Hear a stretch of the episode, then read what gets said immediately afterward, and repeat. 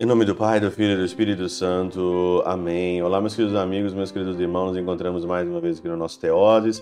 Viva de Coriés, do Percor Maria, nesse dia 18 de março aqui de 2022. Nós estamos na nossa segunda semana da nossa quaresma. O evangelho de hoje, ele também é um evangelho também um pouco grande, é mais uma parábola. Mateus capítulo 21, 33 a 43 e depois do 45 ao 46. É mais uma parábola falando sobre a vinha o Senhor arrendou a vinha aos seus arrendadores, aos seus vinhateiros, e aí então, no acerto de conta, eles mataram todas as pessoas e também mataram o filho. Essa parábola é a parábola do que vai acontecer com Jesus. Nós estamos aqui na quaresma, o que vai acontecer na Semana Santa com o Senhor, vão matar o filho. O Senhor, ele não veio simplesmente pedir contas mas ele veio aqui mostrar um novo caminho de conversão, um novo estilo de vida. As contas é depois, só que o povo não entendeu isso.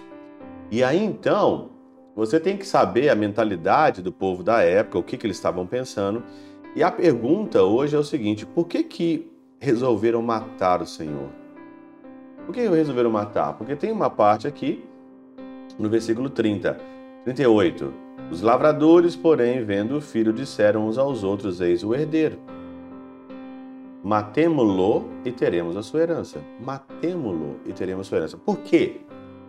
E aí então, o pseudo Crisóstomo, aqui na Catena Áurea, comenta o seguinte. No entanto, depois que entrou no templo né, e expulsou os que vendiam animais destinados aos sacrifícios, então foi quando pensaram de maneira resoluta em matá-lo. Quando Jesus entrou no templo e deu aquela chicotada para tudo quanto é lado, dispersou ali é, vendedores de boi, de camelo, de tudo ali que estava lá, aquela, aquela fusaca danada. Quando ele tirou tudo aquilo ali, ele ali, diz aqui o pseudo Crisóstomo, é, no seu comentário ao livro de Mateus, na homilia 40, que foi ali que resolveram matá-lo. Por isso diz, dizem: Vamos matar, vamos, matemo-lo. Então diziam entre si: O povo deixará o costume de oferecer sacrifícios por causa da pregação destes.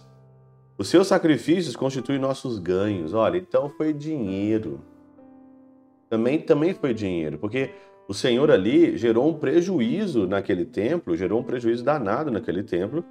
Ele expulsou todos os vendedores ali de dinheiro, de moeda, cambista, e aí eles pensaram: o pessoal não vai dar mais nada. E se dedicará a oferecer sacrifício de justiça que diz respeito à glória de Deus. E neste caso, este povo já não será mais propriedade nossa, mas de Deus. E é isso que Deus quer. Deus quer que você seja proprietário dele, não proprietário do templo ou proprietário, é, ou sei lá, ou propriedade é, do dinheiro, dos bens desse mundo.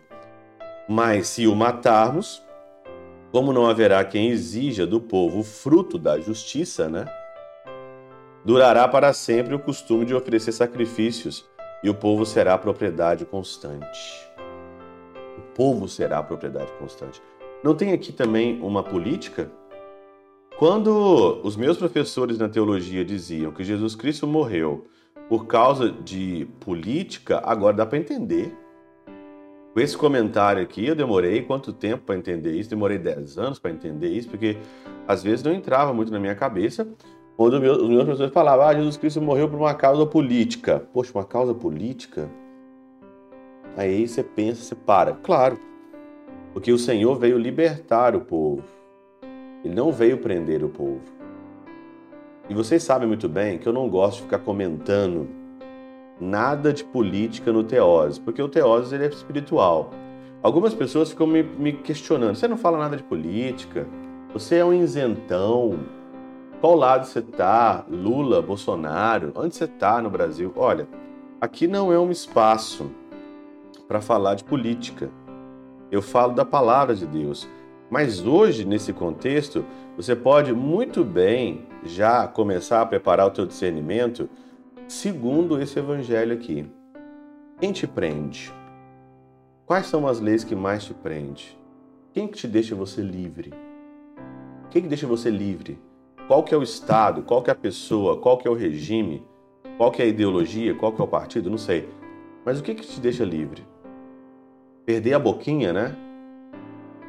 O Senhor deu chicotada para tudo quanto é lado e o povo ficou com medo de perder a boquinha. E aqui ele continua. E assim se refere o que segue e teremos a sua herança. Nós queremos a herança, mas a herança não é essa, a herança é o reino dos céus.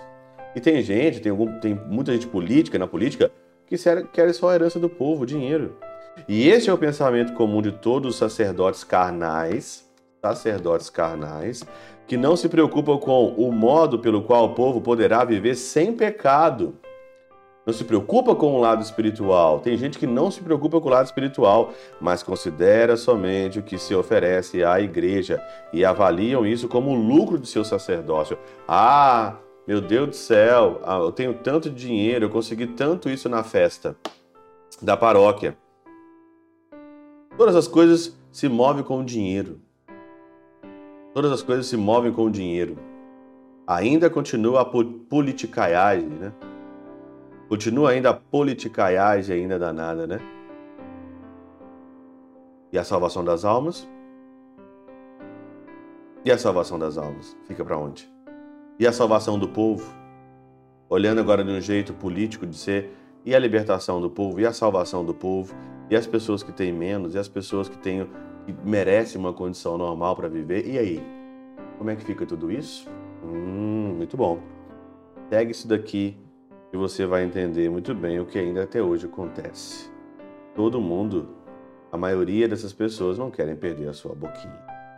Pela intercessão de São Chabel de Mangluf, São Padre Pio de Peltrautina, Santa Teresinha do Menino Jesus, Deus Todo-Poderoso vos abençoe, Pai, Filho e Espírito Santo, sobre vós e convosco permaneça para sempre. Amém.